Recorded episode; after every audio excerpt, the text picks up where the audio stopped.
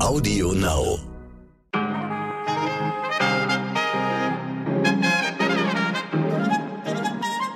Bienvenidas, señoras y señoras. Ja, heute in der spanischen Variante, liebe ZuhörerInnen. Ich hoffe, ich bringe ein bisschen Samba in Ihr Leben. Es ist Mittwoch, der 21. September. Ich bin Michel Abdullahi und das ist heute wichtig mit unserer Langversion.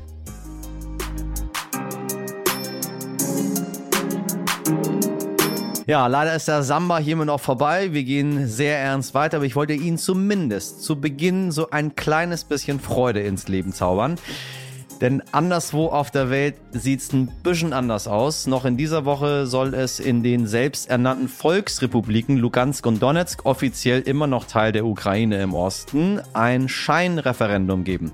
Ja, ich sage sehr deutlich Scheinreferendum. Sie möchten natürlich ganz, ganz freiwillig zu Russland dazugehören. Also nicht Sie jetzt da draußen, sondern Sie wissen, die Volksrepubliken. Freiwillig setze ich mal in ganz große Anführungszeichen, denn in diesen Regionen sind PolitikerInnen vom Kreml eingesetzt, die alles dafür tun, gute Stimmung zu machen.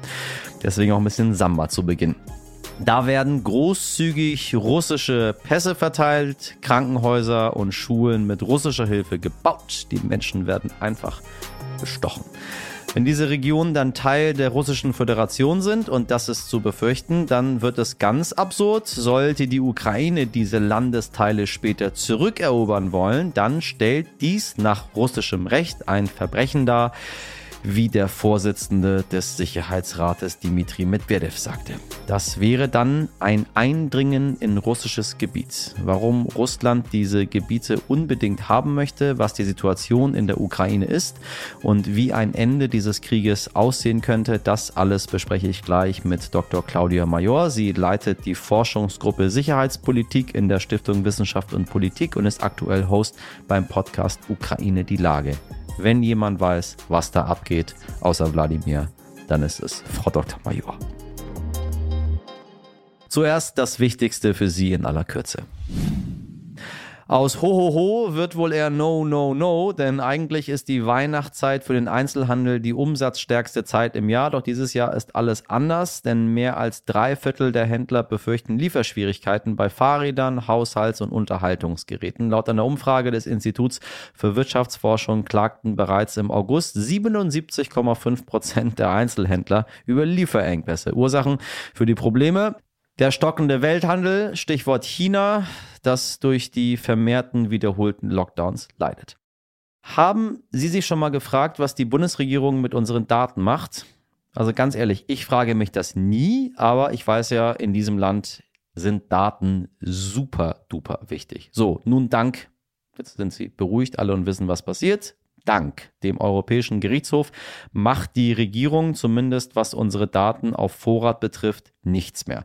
Denn diese hat sich gegen die sogenannte Vorratsdatenspeicherung entschieden. Unter dieser Art von Speicherung versteht man die anlasslose und pauschale Speicherung zahlreicher Verkehrsdaten auf Vorrat, also für eine mögliche spätere Nutzung. Das betrifft Daten bei der Kommunikation mit Telefon, Smartphone und Aktivitäten im Internet. Begründet wurde die Entscheidung damit, dass diese Art von Speicherung bei jedem EU-Bürger als unverhältnismäßig gilt und somit gegen das EU-Recht verstößt. So, Sie können wieder beruhigt weiterschlafen. In den ersten Monaten des Jahres 2022 ist die Zahl der Geburten in Deutschland deutlich gesunken. Von 2015 bis 2016 lag der Wert noch bei 1,5 bis 1,6 Kindern pro Jahr. Seit diesem Jahr ist der Wert auf 1,3 bis 1,4 gefallen. Laut einer Studie des Bundesinstituts für Bevölkerungsforschung entspricht das einem Rückgang von mehr als 10 Prozent gegenüber den Jahren vor der Corona-Pandemie. Ein Grund für den Rückgang kann sein, dass Frauen mit dem Start der Corona-Impfkampagne im Frühjahr 2021 ihren Kinderwunsch zu zunächst zurückgestellt haben. Nach langer Verhandlung gibt es endlich eine Einigung. Deutschlands größter Gasimporteur Uniper soll verstaatlicht werden. Der Konzern teilte mit, dass die Bundesregierung und der finnische Großaktionär Fortum sich auf eine Verstaatlichung geeinigt haben. Das Energieunternehmen werde von Deutschland im Rahmen einer Kapitalerhöhung eine Summe von geschätzt 8 Milliarden Euro erhalten. Zuletzt ist Uniper aufgrund der explodierenden Gaspreise in eine starke Schieflage geraten. In den letzten Tagen ist immer wieder die Rede davon, dass die Ukraine viele Gebiete zurückerobern konnte. Gleichzeitig wollen die zwei selbsternannten Volksrepubliken Lugansk und Donetsk noch in dieser Woche Scheinreferenten durchführen und sich Russland anschließen. Zur Erinnerung, das ist ukrainisches Gebiet und der Begriff Scheinreferenten ist wichtig, um nicht auf die russische Propaganda hereinzufallen, sagt Dr. Claudia Major. Sie leitet die Forschungsgruppe Sicherheitspolitik in der Stiftung Wissenschaft und Politik und Frau Major erklärt uns gleich, warum Putin diese Gebiete braucht und was die militärischen Gewinne der Ukraine nun bedeuten. Frau Major, ich grüße Sie ganz herzlich. Guten Tag. Ja, die selbsternannten Volksrepubliken Luhansk und Donetsk im Osten der Ukraine wollen ja noch in dieser Woche Referenten abhalten und dann, ja, russisches Gebiet werden. Ähm, warum will Russland unbedingt diese Gebiete haben, frage ich mich. Also ich finde diese Ankündigung, die heute kam, extrem beunruhigend, weil es auch an die letzten Tage vor dem Kriegsausbruch im Februar erinnert. Denn damals hatte Russland die sogenannten Republiken ähm, anerkannt und kurz danach kam der Angriff am 24.02. Das heißt, das ist beunruhigend, wenn man so ein bisschen die historische Analogie bemüht. Es ist aber auch beunruhigend, weil Russland damit den Krieg nochmal ganz klar eskaliert. Ähm, das zeigt auch nochmal ganz klar, dass Russland nicht an Verhandlungen interessiert ist, also nicht an ernsthaften, sondern nur an einer Kapitulation der Ukraine. Ähm, aber die Referenten zeigen ja, dass Russland den ukrainischen Staat nicht akzeptiert, sondern ihn auflösen will, indem es sich der Territorien rausbeißt. Also ich finde diese Entscheidung heute ähm, extrem beunruhigend. Und es ist wichtig zu verstehen, warum sie das machen, also die Logik dahinter. Was, was ist es? Wozu, wozu will Russland diese beiden Gebiete haben? Ja, nicht nur die beiden. Ne? Es sind ja vier Bereiche, also die teilweise von Russland besetzt sind oder komplett von Russland besetzt sind, die diese Pseudo-Referenden durchführen wollen. Ähm, meines Erachtens gibt es drei Ziele dahinter. Das eine ist, dass Russland die die aktuelle Frontlinie einfach einfrieren möchte. Die merken, dass die ukrainische Offensive sehr erfolgreich ist mhm. und sie wollen einfach das, was ihnen noch bleibt von der Eroberung de facto bewahren, also einfrieren der Frontlinie. Das Zweite ist, sie wollen die Kosten für die Ukraine und für den Westen hochtreiben. Denn wenn dieses, wenn Russland dieses Territorium annexiert und das in sogenanntes pseudorussisches Territorium umwandelt, dann wäre ein Angriff auf diese Gebiete de facto ein Angriff, oder man könnte es so bezeichnen, als Angriff auf russisches Territorium. Und das Dritte, und das ist ein wichtiger Punkt, es geht de facto darum, nochmal den Westen einzuschüchtern. Also wieder diese nukleare Erpressung oder generelle Erpressung zu machen. Denn die russische Nukleardoktrin erlaubt bei Angriffen auf russisches Territorium gegebenenfalls den Einsatz von Nuklearwaffen. Das heißt, wenn Sie das jetzt als russisch, russisches Territorium benennen, nach so einem Referendum, Pseudo-Referendum, ähm, dann könnte Russland den Einsatz von Atomwaffen rechtfertigen. Das heißt, wir müssen ganz klar verstehen, dass es auch wieder mal darum geht, Druck auf uns auszuüben und unser Handeln zu beeinflussen. Also wir sollen möglichst keine Waffen mehr liefern. Ähm, und wahrscheinlich geht es auch darum, die Kräfte in Westeuropa zu unterstützen, die jetzt sagen, oh Gottes Willen, nicht weiter eskalieren. Und ich glaube, diese Dynamik, derer müssen wir uns ganz bewusst sein und der müssen wir widerstehen. Nun war zuletzt davon die Rede, dass die Ukraine wieder viele Gebiete zurückerobert hat, äh, insbesondere in den Regionen, wo diese Scheinreferenten abgehalten werden sollen. Wie passt das zusammen? Greife Ihren letzten Satz auf. Ich freue mich total, dass Sie von Scheinreferenten reden, denn ich glaube, dass der, dass die Art und Weise, wie wir darüber berichten, enorm wichtig ist. Also nicht über Referenten berichten, sondern über Pseudo, Fake oder Scheinreferenten und auch nicht die Ergebnisse diskutieren, die ja genauso fake sind. Also gerade bei dem Bericht jetzt über diese vier anstehenden Pseudo-Referenten ist es total wichtig, dass wir dieses Spiel der russischen Propaganda nicht mitspielen. Also das ist sozusagen nochmal der Aufruf an verantwortungsvolle Medien, da nicht mitzuspielen, sondern allein schon in der Sprache ganz klar zu machen, worum es ja eigentlich geht, nämlich nicht Referenten, sondern Pseudo- und Fake-Referenten ähm, und um Erpressung bei uns und unserer Öffentlichkeiten. Wenn die Ukraine anfängt, in der Region Gebiete zu erobern oder zurückzuerobern wieder, wie passt das dann damit zusammen, äh, dass Russland sagt, ja, jetzt lassen wir die Leute mal abstimmen hier, ob die zu uns äh, wollen oder nicht? Die, vier Gebiete, in denen Russland diese Pseudoreferenten abhalten will, die sind ja nur teilbesetzt. Die sind ja nicht komplett unter russischer Kontrolle. Das ist auch ein sehr interessanter Aspekt. Also Referenten in einem Gebiet wie Cherson abhalten zu wollen, die gar nicht komplett unter russischer Kontrolle sind.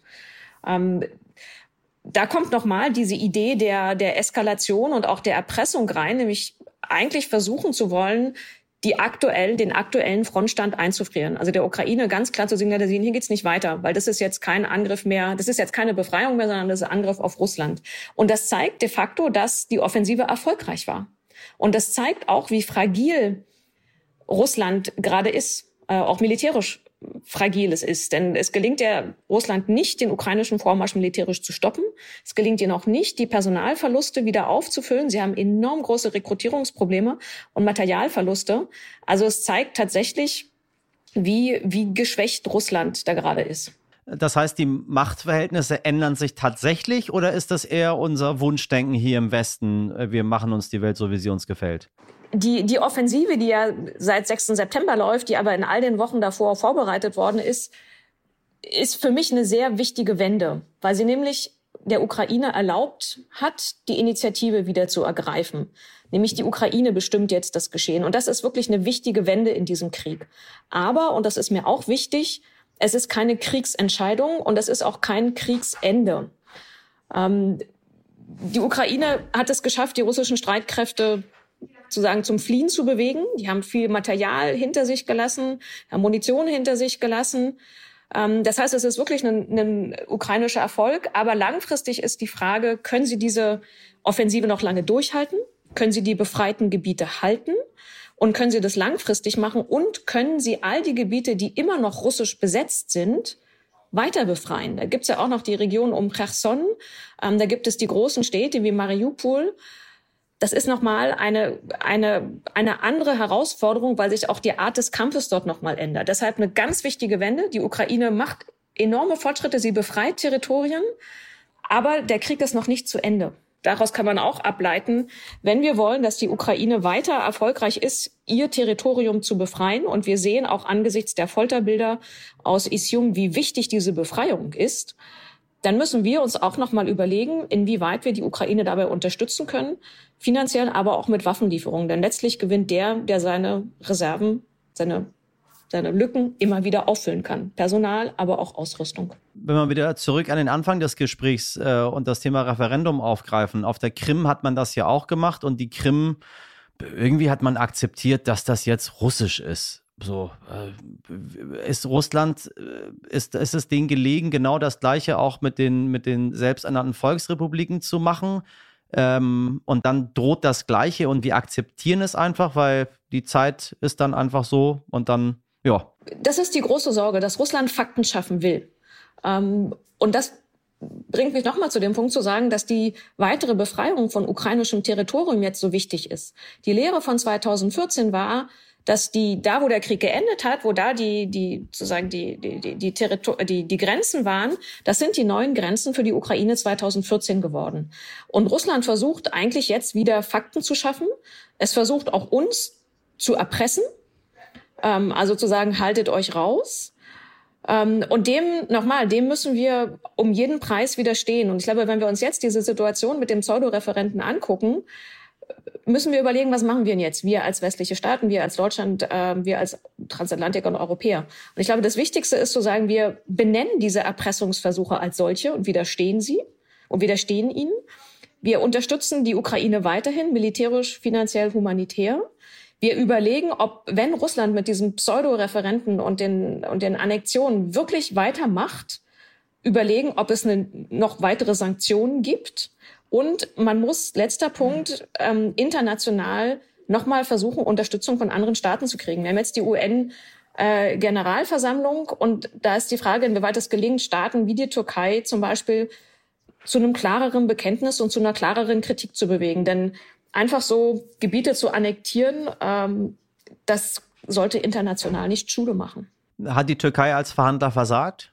Russland hat bislang kein ernsthaftes Interesse an den Verhandlungen gezeigt. Das zeigen Nochmal, das zeigen auch diese Pseudoreferenten. Ähm, denn das Pseudoreferendum zeigt ja, dass Russland diese Gebiete als russisch ansieht und sie Russland einverleiben möchte. Und das zeigt nochmal ganz klar, dass sie der Ukraine eine Existenzberechtigung abspricht und auch nicht gewillt ist, da mit irgendwelchen Verhandlungsmassen reinzugehen. Russland behandelt diese Gebiete nicht als Verhandlungsmasse, sondern als russisches Territorium ähm, mit Deportation, mit Einführung der russischen Sprache, ähm, mit einer aktiven Endukranisierungspolitik. Das heißt, ähm, Verhandeln funktioniert, wenn es Interesse an Verhandlungen gibt. Und das können wir bislang von russischer Seite nicht wahrnehmen, außer ein Interesse an einer ukrainischen Kapitulation, die natürlich inakzeptabel ist. Das sagte der ehemalige Chefredakteur äh, von Radio Moskwi auch. Ähm, er sagt, es wird ständig gesprochen. So, passiert aber nichts. Was muss denn passieren, damit äh, wirklich echte Friedensverhandlungen stattfinden? Oder ist das auch letztendlich nur ein Märchen und Russland möchte von uns überhaupt gar kein Angebot für Friedensverhandlungen, außer dass, wie Sie es benannt haben, man akzeptiert das, was Moskau diktiert? Ich glaube, dass das Wort Friedensverhandlungen ein sehr großes Wort ist, dass wir erstmal mit kleineren Schritten anfangen sollten. Und das ist zum Beispiel ein Waffenstillstand. Aber auch ein Waffenstillstand wird erst dann möglich sein, wenn beide Seiten ein Interesse daran haben. Das heißt, wenn sie glauben, dass sie militärisch nicht mehr gewinnen können. Momentan gewinnt die Ukraine militärisch. Ihr gelingt das Land zu befreien. Sie möchte auch aufgrund der, der Kriegsverbrechen, die immer wieder entdeckt werden, natürlich noch mehr Land befreien. Das ist völlig nachvollziehbar. Das heißt, aus ukrainischer Sicht ist es überhaupt nicht vorstellbar, einen Waffenstillstand in Kauf zu nehmen, solange nicht das gesamte ukrainische Territorium befreit ist. Und das sollten wir wenn es die Ukraine so entscheidet, sollten wir das auch unterstützen. Russland hat bislang kein Interesse an Verhandlungen gezeigt, weil es auch immer noch hofft, dass es mit Militär, mit Krieg führen, seine Interessen durchsetzt. Und solange das so ist, wird es nicht zu einem Waffenstillstand kommen. So, selbst wenn wir einen Waffenstillstand irgendwann haben, stellt sich ja immer noch die Frage, wie es danach weitergeht. Denn dann schweigen die Waffen, aber die ganzen Fragen, warum der Krieg Warum Russland diesen Krieg vom Zaun gebrochen hat, das ist eine schlechte Formulierung. Also warum diesen Krieg, Russland diesen Krieg überhaupt begonnen hat, die sind ja immer noch auf dem Tisch. Dann ist die Frage, ähm, ist die Ukraine ein souveräner Staat und hat sie die komplette Kontrolle über ihr Territorium? Kann sie ihre Außenpolitik selber entscheiden? Also ob sie in die EU will, in die Europäische Union oder in die NATO? Ähm, sind die Grenzen jetzt definitiv? Also in welchen Grenzen wird die Ukraine bestehen? Ähm, wer wird in Zukunft die Sicherheit der Ukraine garantieren? Also dafür gerade stehen, dass sie in Zukunft nicht nochmal angegriffen wird. Also dass ein möglicher Friedensvertrag hält. Wie geht man mit Reparationen um? Wie geht man mit Kriegsverbrechen um? Der Ahndung von Kriegsverbrechen. Das heißt, ähm, natürlich wäre ein Waffenstillstand ein enormer Fortschritt, wenn er auch zu sagen die territoriale Integrität der Ukraine sicherstellen würde. Aber das heißt nicht, dass damit der Konflikt gelöst ist, sondern danach kommen sehr viele schwierige politische Fragen auf den Tisch. Und das wird enorm lange dauern, die zu lösen, zumal Russland bislang kein Interesse gezeigt hat ähm, die zu lösen. Ich würde zum Schluss gern, ich würde zum Schluss gern einen ganz kleinen Blick noch auf Russland selbst werfen, um zu verstehen, was in dem Land dort passiert. Äh, in dieser Woche hat sich der sehr bekannte russische Sängerin ähm, Ala Pugachev für Frieden ausgesprochen und den Kreml ordentlich kritisiert. Auf der anderen Seite sterben immer wieder hochrangige Manager von Unternehmen in Russland, mal durch einen Sturz aus dem Fenster, mal durch Selbstmord oder sie fallen von einer Yacht, äh, ja und anderer solcher Sachen. Was passiert da gerade in Russland? Haben wir wirklich tatsächlich Widerstand äh, oder wird man einfach alle beseitigen, die dagegen sind, gegen diese selbsternannte Spezialoperation? Das ist von außen unheimlich schwer einzuschätzen. Also die Stabilität des Regimes ist unheimlich schwer zu messen. Es gibt vermehrt Hinweise auf kritische Stimmen, ähm, also Lokalpolitiker beispielsweise, die sehr offen, die sich offen kritisch geäußert haben. Ähm, Ala Pugatschowa, die in Russland wirklich Kultstatus hat, spielt da eine sehr wichtige, eine sehr wichtige Rolle. Aber zu glauben, dass sie, dass diese kritischen Stimmen das Regime kurzfristig zum Einbruch bringen können, halte ich für Wunschdenken. Also wir sollten uns das, glaube ich, nicht, nicht schönreden. Es gibt, es ist schwer zu sagen, wie stabil die Regime sind, aber wahrscheinlich ähm, sollten, sind sie stabiler, als wir denken. Ähm, 1989, 90 äh, als der Ostblock zusammengebrochen ist, sahen diese stabile, sahen diese Systeme von außen auch relativ stabil aus und waren dann von innen fragil und ausgehöhlt. Aber im Endeffekt, wenn man ganz ehrlich ist, wir wissen es nicht wirklich. Haben wir zu lange gezögert von deutscher Seite, um Putin nicht zu reizen? Ich denke, dass die, die Waffenlieferungen und auch die Wirtschaftssanktionen waren ein Lernprozess seit Ausbruch des Krieges und sie sind sukzessive gesteigert worden. Ähm, also wir haben angefangen mit leichten Waffenlieferungen, sind jetzt bei einer Panzerhaubitze und bei dem Gepard und bei, bei Flugabwehrsystemen. Das ist eine bemerkenswerte Entwicklung. Äh, und Deutschland hat letzte Woche auch nochmal bekannt gegeben, dass sie noch mehr Panzerhaubitzen und Raketenwerfer liefern werden. Ich würde die Frage andersrum stellen, weil ich nicht nach hinten gucken will und irgendjemanden kritisieren will, sondern eher fragen will, wie machen wir denn weiter? Und die Frage ist, was ist unser Ziel mit der Unterstützung der Ukraine? In Bundestagsdebatten hört man immer wieder, die Ukraine soll in die Lage besetzt, versetzt werden, die Gebiete, die Russland besetzt hat, zu befreien. Und wenn das das Ziel ist, dass die Ukraine ihre territoriale Integrität wiederkriegt und die Kontrolle über ihr Territorium wieder erhält, dann ist die Frage, was sie dafür braucht. An finanzieller Unterstützung, auch im Winter, humanitäre Hilfe im Winter, aber auch an militärischer Unterstützung. Und da kommen wir zu dem Thema schwerere Waffen, also Schützenpanzer oder Kampfpanzer, die Deutschland gemeinsam mit Partnern liefern könnte und die in den anstehenden Kämpfen eine wichtige Rolle spielen können. Nicht nur jetzt im Herbst, sondern ganz wichtig auch langfristig. Im Herbst, Winter wird der Krieg deutlich an Intensität verlieren. Aber die Frage ist, wie es im nächsten Frühjahr weitergeht und wie weit man die Zeit nutzt, die Ukraine auszurüsten, die Streitkräfte auszubilden und für den nächsten Schritt bereitzustellen, also zu unterstützen. Wir werden es beobachten. Frau Major, ganz herzlichen Dank für das Gespräch. Gerne. Ich danke Ihnen. Noch mehr Hintergründe hören Sie im Podcast Ukraine die Lage, den aktuell Claudia Major hostet. Einen Link dazu finden Sie in der Folgenbeschreibung. Heute nicht ich. Dass ein Jurastudium kein Zuckerschlecken ist, das glaube ich als, ja, Sie wissen schon, ehemaliger Jurastudent.